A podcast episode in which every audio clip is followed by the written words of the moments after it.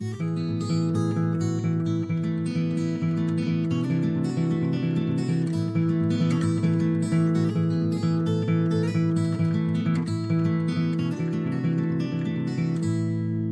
já um mês que não havia um novo episódio da Jardim de Inscrição. É a primeira vez que tal acontece em quase 5 anos.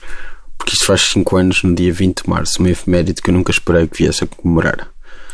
É o máximo tempo que eu estive sem fazer o podcast. São coisas que acontecem, o tempo vai passando, os convites ou não vão sendo aceitos, ou não vai dando para marcar, ou, ou o que seja, e eu deixo passar o tempo estar a gravar isto sozinho, ou porque Uh, não sei, vai acumulando e pronto, não acontece, mas pronto, está a acontecer agora e pronto, pronto, pronto, pronto, mil vezes. Mas já há convites mais ou menos marcados para os próximos tempos, espero que a coisa volte a entrar nos eixos, porque até seria um bocado parvo ou ridículo isto chegar aos 5 anos e não estar a, a, funcionar, não é? E não estar no ativo, isto está parado. Uh, tudo redundâncias incríveis dizer estas coisas. Um, nos últimos episódios, aqueles que eu fiz mesmo, em vez de não estar a fazer nada durante essa semana ou não estar a fazer nada a trabalhar para aqui, falei bastante do Uncut James que eu ainda não tinha visto na altura e mencionei, ou os meus interlocutores eh, fizeram por mim, que eu estava a ver vários filmes do, do Adam Sandler, disto, do Adam Sandler, porque ele é o produtor executivo, ele co-escreve quase tudo, mesmo que não assine, é o protagonista, aquilo, ele escolhe os realizadores, etc., que não interessam assim tanto, na verdade. Uh, não era propriamente uma integral da obra do Sandman, mas vi mesmo assim muitos. Eu auto-impus-me a fazer isso, auto-propus-me a fazer isso uh, desde dezembro para assinalar o Uncut Gems. Ninguém me pediu, fui eu que, que quis fazer. Já, já deu para fazer duas coisas para o Y sobre isso. Uh, uma mais pequena e uma maior, em que eu falei com algumas pessoas. Uh, podem procurar e ler. Uh, e ainda vai sair mais uma daqui a uma semana, assim. No, no, no, texto maior, a ideia era explorar o que é que os realizadores ditos mais sérios veem no Adam Sandler. Não só o Paul Thomas Anderson ou o Shaft, mas também tipo o Tarantino, que estava na rodagem do Little Nicky como ator, a fazer de pregador do fim do mundo quando o PTA foi lá conhecer o Sandler. Já na altura ele estava a passar no Sandler para fazer o papel de Donnie Donowitz, que é o Bear do Inglourious Bastards, que ainda faltava um bocadinho para acontecer, e, e, é um papel que acabou por ir para o, para o idiota do Blair Roth, como todos sabemos. Ele terá perguntado ao PTA o que estás aqui a fazer? Como se houvesse uma espécie de competição para ser o primeiro a usá-lo de uma maneira diferente de, do, que, do que acontecia. O Jonathan Demme também era fã dele, pelos vistos. Um, uma das pessoas com quem eu falei por texto foi a Molly Lambert, que escreve para vários sítios e faz o podcast Night Call. Ela desbloqueou um bocado, eh, ajudou-me a perceber uma coisa sobre ele que eu achei bastante fascinante. Uh, uh, além, além dela ter dito que achava que os Beastie Boys e o Adam Sandler tinham morto o antissemitismo ao provar que os judeus eram fixos nos anos 90, uh, ele disse-me que o Sandler mostra que a raiva juvenil masculina e a, sensibilidade são dois lados da mesma moeda. E, e eu pus-me a pensar na minha primeira memória de ver um filme do Adam Sandler, uh, que é quando eu era novo, há mais de 20 anos, nas férias alugava cassetes de vídeo. E isto não acontecia com todos, mas acontecia com quase todos os filmes. Se eu gostasse do filme, eu via o filme de noite e depois via de manhã antes de ir para a praia. E eu fiz isso com o Wedding Singer. Uh, e no outro dia revi um bocadinho do Wedding Singer, que era tipo, no final dos anos 90, aquilo passava-se em 85, e eu pensava, uau, isto foi há não sei quantos anos. Olha, vou... não interessa. Uh, e há ali umas ideias de criticar uma certa uh, normalização de comportamentos tóxicos da masculinidade. Não que a personagem dele também não, não tenha de uma maneira completamente diferente daquilo que ela estava a dizer. Uh, parece haver uma crítica à forma como uh, se tratam as mulheres, normalmente os homens, uh, e veem as mulheres. E, e lembro-me disso de dizer alguma coisa na altura e pensar: Uau, estranho, que engraçado. Eu era uma criança na altura. Claro que o filme também envolve Alexis Arquette a ser usada como uma punchline para as pessoas se rirem de, daquela pessoa que não é carne nem peixe ou aquelas coisas que as pessoas dizem. Uh, não sou eu que as pessoas usam esta expressão. Não no filme, mas no geral. Uh, pronto, mas acho que ele evoluiu um bocado desde então. Mais ou menos na mesma altura, encontrei. Lembro-me de ver no Hollywood o Mixed Nuts da Nora Ephron, não, não que eu soubesse quem era a Nora Ephron na altura. Um, e tenho memória uma memória dele com vestido de marinheiro. Ele não estava vestido de marinheiro, que é interessante rever o filme. Uh, e ele toca uma canção ao para a, a Rita Wilson e o Steve Martin está lá na sala com ele. Na altura não fazia a ligação, mas o Steve Martin canta o Tonight You Belong to Me a Bernadette Peters e a Bernadette Peters faz um solo de, de, de, trompete, não de saxofone. Porquê que eu disse saxofone? Porque sou estúpido. No The Jerk do Carl, do Carl Reiner, que era uma referência que eu não tinha na altura. Uh, no momento em que eu estou a gravar isto, acabei de ver um filme que é o Crimson Kimono do Samuel Fuller, um noir de 1959 uh, passado em Los Angeles, preto e branco, centrado em dois detetives. Um deles é de origem japonesa, um deles americano, e, e com bastante cultura japonesa, de uma maneira que não é nem. Uh, não é propriamente fetichizada e, é, e, e pensa-se no racismo e nessas coisas todas de uma maneira que, que na altura não era propriamente comum, ainda hoje não é. Hum. Uh, foi um foi um momento. Eles investigam um homicídio de uma stripper. Um, há uns nós que eu vi recentemente, sei lá, o Dark Corner do Henry Hathaway, com Melissa Ball para I Love Lucy, que é sempre ótimo neste tipo de coisas e tem alguns destes com piada. O His Kind of Woman de John Farrell, que pronto, a quem foi tirado o filme, o controle do filme, o Richard Fleischer também gravou umas coisas, também filmou umas coisas e é tipo produzido pelo Howard Hughes, estava a mandar naquilo tudo e tem um tom mesmo estranho é com o Robert Mitchum e a Jane Russell. Mas também tem o Vincent Price que fica fora de si a fazer de um ator que, que decide ser um herói da ação na vida real. É uma coisa. e muda o tom todo daquilo para a comédia. E é. e é bastante engraçado. Ainda por falar em, em atores na vida real eh, e, e em filmes a partir branco, não é? Bill da semana passada a Cinemateca fez o último selo do Ingmar Bergman com o último grande herói John McTiernan, McTiernan, que tem o Ian McKellen a fazer da personagem da morte a sair do sétimo selo e a vir para o mundo real. E tem o Schwarzenegger a vir para o mundo real, a personagem de Schwarzenegger. Uh, que é um, que é um Uh, revi os dois filmes e acho que fazem algum sentido juntos. No primeiro eu comecei a rir-me um bocado por dentro. Quase certeza que também tinha sentido isto na primeira vez, mas entanto esqueci-me. Uh, mas estava a rir-me porque a personagem do, do ator, do entertainer no, no filme, ele faz malabarismo, ele ganha a vida a entreter pessoas, faz malabarismo e o malabarismo dele é só com duas bolas e é da maneira menos elaborada possível é um profissional de espetáculo, se bem que na Idade Média, numa altura em que se calhar a arte do malabarismo ainda não estava propriamente muito desenvolvida, se faz malabarismo mil vezes pior do que eu.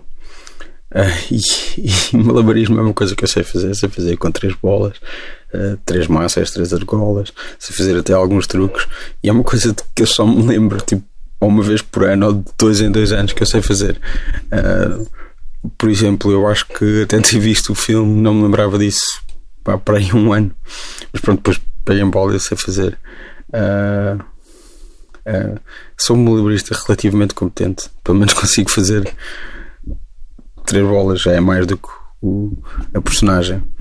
Um, não sei porque é que decidi treinar isso em miúdo de malabarismo. Acho que foi na mesma altura em que aluguei o Wedding Singer. Uh, por isso, em vez de estar a meditar sobre a morte e como ela chega a qualquer hora e não é possível escapar-lhe das grandes questões da vida, sobre o que é que estamos aqui a fazer e o que é que está sentido à vida, uh, que acho que toda a gente está sempre a pensar nisso. Estava a pensar em quão melhor malabarista eu sou do que aquela personagem. Uh, no campo do último grande herói, não sei se imaginei, mas acho que em miúdo, ainda mais novo do que, do que quando aluguei esta cassete do Sandler, tinha um, um boneco do Jack Slater, que é a personagem do Arnold Schwarzenegger. Uh, Eu não sei se imaginei isto, tenho essa memória, não sei, não sei, do boneco. Uh, tinha era de certeza um boneco do Eddie Valiant, que é a personagem do Bob Hoskins no Who Framed Roger Rabbit, e que não parece nada ao Bob Hoskins. Porque aquilo também foi um papel que demorou o seu tempo a encontrar o ator e, e os bonecos devem ter sido feito antes, feitos antes. Pronto, dá para fingir. Ah, era ele. Mas pronto, ninguém chegaria lá se olhasse só para, para o boneco. Eu já devo ter contado isto uma vez, mas ainda no último grande herói. Um, eu em pequeno tinha muito medo do, do mal, que é o Charles Dance, com, que está sempre a mudar uh, a lente de contacto no olho. Um, tinha uma com um smiley que era como assustava mais. Eu, há 8 anos, fui a um junket de of Thrones em Londres e uma das mesas redondas de jornalistas foi com o Charles Dance. Então eu começo logo a dizer-lhe que eu tinha medo dele desde miúdo por causa disso. E ele diz-me assim: Well, you're not much older now, are you? E agora sou, não é? Uh, nos últimos tempos também tenho visto alguns filmes com a Barbara Streisand, por acaso. O primeiro foi o WhatsApp Doc do Peter Bogdanovich na Cinemateca, em que continua a ter mesmo muita piada. Uh, a Madeline Kahn também aparece. Malbrooks tinha razão, é a atriz cómica com mais piada que uma vez nasceu.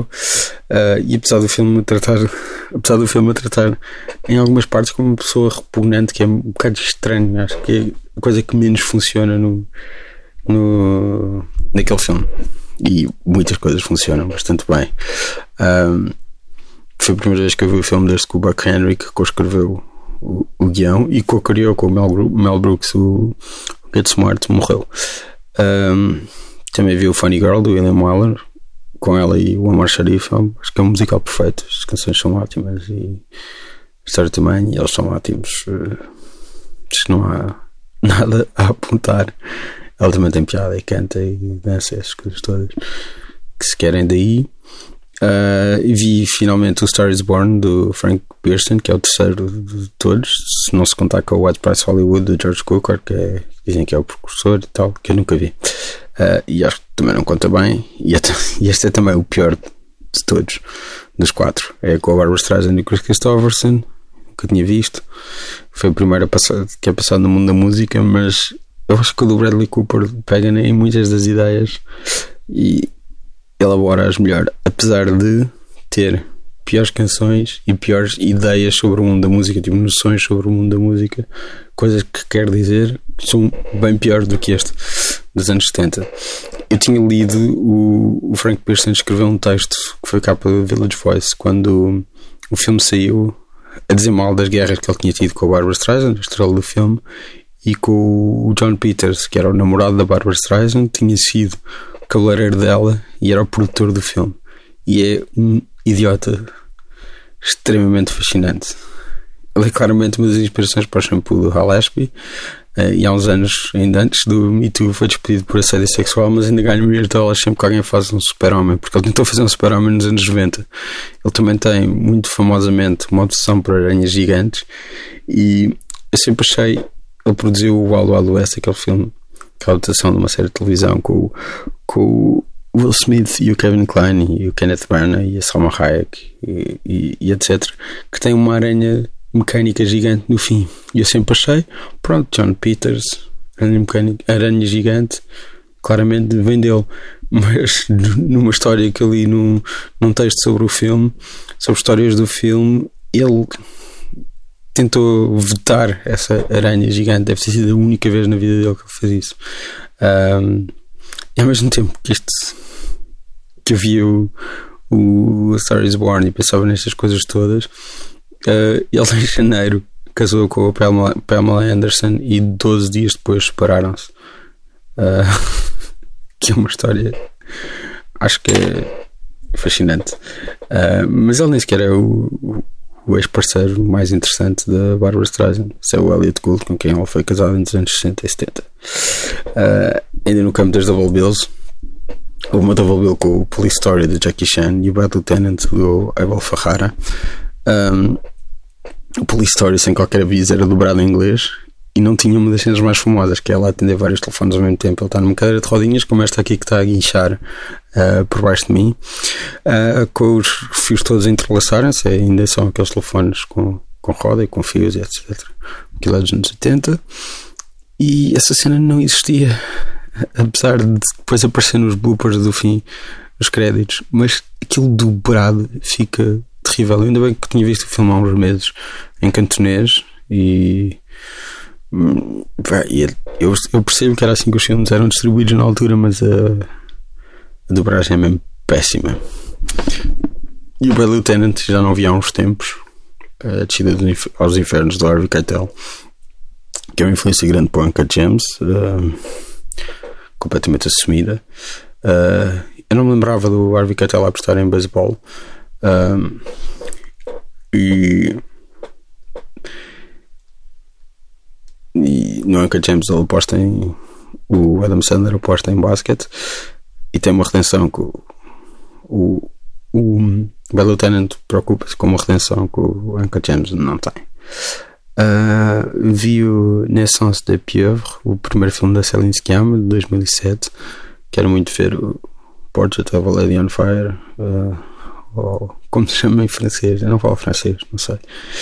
Uh, acho que eu tinha visto o Girlhood, etc. Gostava de ver esse novo, vi o Cookie da Susan Salman com o Peter Falk como mafioso e a Diane Wist, ainda nesses anos 80 de Nova York. Uh, tive a ver metade do Something Wild, até, praticamente até o momento em que o filme muda todo e o, com, com a entrada do Ray Liotta. Um, e aquelas cores vibrantes e uh, várias culturas de Nova York e Nova Jersey nos, nos anos 80. Começa com, com Loco de Amor do David Byrne. Aliás, aparece a mãe do David Byrne e a mãe do, do Jonathan Demme no filme. E os Phillies aparecem a tocar. E é, os Phillies que aparecem no Smithereens de Susan Sutherland tem uma cena que começa, começa com uma cena ao som dos Phillies no, no metro de Nova York que é fantástica. Um, e pronto, é isso. Há ali qualquer coisa no, Something Wild e, e nesse, nessa fase de Jonathan Demme uh, e no fase de David Byrne porque ele também foi na altura em que ele também produziu True Stories de David Byrne e, e pronto, só vou falar em cores por cinema também vi outro Double Bill há uns tempos que é o Hairspray de John Waters com o Labirinto de Passiones do Almodóvar tem 35, 35mm cópias deliciosas, aquele humor todo aquele... ai enfim, não, não sei o que dizer, é só cores e humor e pá, mesmo um, um, discurso muito elaborado à volta deste filme, destes filmes, como do Pee Wee's Big Adventure, Tim Burton também passou na Cinemateca e o segundo Gremlins de Joe Dante. Uh, a quantidade de piadas memoráveis do, do Wee é impressionante. Ainda esta semana na Cinemateca viu os Três Mosqueteiros de George Sidney, com a Gene Kelly como D'Artagnan e o Vincent Price, a Lena Turner, a Angela Lansbury, etc.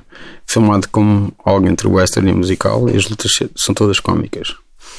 Isto não é novidade nenhuma, estou só a, a, falar do filme, mas é uma coisa, não é, não é propriamente um filme obscuro. Um, eu já tinha ouvido o Jackie a falar disso, mas o Gene Kelly é uma grande influência de Jackie Chan e acho que nunca tinha visto uh, assim tão preto no branco, porque as cenas de luta parece-me que vêm muito ali, apesar de Gene Kelly não se pôr tanta desvantagem e não, não perder tantas vezes, não levar tanta porrada como ele. Uh, claramente é, vem ali muita coisa do Jackie Chan. Uh, e além disso, há uma cena em que o D'Artagnan ganha um bocado de dinheiro e vai comprar roupa e aparece com uma roupa espelhafatosa nova em cima do cavalo claramente o Tarantino, que é fã do, do Mas, uh, e depois o, o Django, do Django Unchained, usar o nome D'Artagnan. Penso nisso quando foi para o Django com roupa nova em cima de um cavalo. Uh, ali qualquer coisa. Ontem vi pela primeira vez o New York, New York do Martin Scorsese, que é um filme que eu nunca tinha visto. Tive vários anos para ver. Fiquei meio chateado com toda a gente que eu conheço que viu esse filme e nunca me avisou que o Clarence Clemens, o Big Man da Street Band do Bruce Springsteen, um dos saxofonistas mais famosos de Nova Jersey, faz trompetista de Nova York no filme. Na minha cabeça, o Clarence Clemens só por si no Bill Ted's Excellent Adventure, mas tem vários outros créditos. Coisas que eu já vi, tipo The Wire. Uh, aliás, tenho ouvido muito o Tunnel of Love e o The River, que eram dois discos do Bruce Springsteen que eu acho que me faltava desbloquear. Vi ali qualquer coisa de produção dos anos 80 que eu não estava a conseguir. da qual eu não, não me conseguia abstrair e agora finalmente consigo. O New York, New York não é um filme perfeito, mas é uma experiência um bocado falhada. Há uma tensão grande entre a forma de estar no filme do De Niro e da Liza Minnelli. São 2 horas e 40 e tal minutos que passam mesmo muito bem. E a fotografia é ótima, a coreografia é ótima, os planos são ótimos.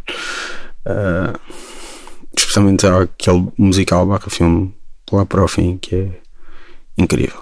E a música também é boa. Ainda em Liza Minnelli viu também este ano só o cabaré do Bob Fosse, também nunca tinha visto. Também gostei muito. E em televisão sinto que devo sublinhar outra vez o Joe Perry Toxic You, do qual falei no episódio com o Jesse Thorne e mencionei que este microfone onde eu estou a gravar isto foi era originalmente de Joe Firestone que é do elenco da série a segunda temporada foi, foi tão inacreditável como a primeira e o Jesse Thorne no episódio tinha falado de, de ter entrevistado o Joe Perry e entretanto isso saiu e foi bastante bom uh, e outro Jesse, antigo convidado do podcast, o Jesse David Fox, estava sempre a falar nos Detroiters e eu comecei a ver. Uh, assim, toda a gente viu I Think I Should Leave de Tim Robinson e, e, achou que era o melhor programa de sketches do ano passado, porque é. Mas aqui o Tim Robinson e o Sam Richardson, a série que eles tinham no Comedy Central, em que faziam de publicitários, é incrível. Um, acho que é isto. Espero que haja depois um, um podcast para a semana ou, ou assim. E se alguém me quiser contactar com disser malabarismo, eu dou uma prenda. Obrigado.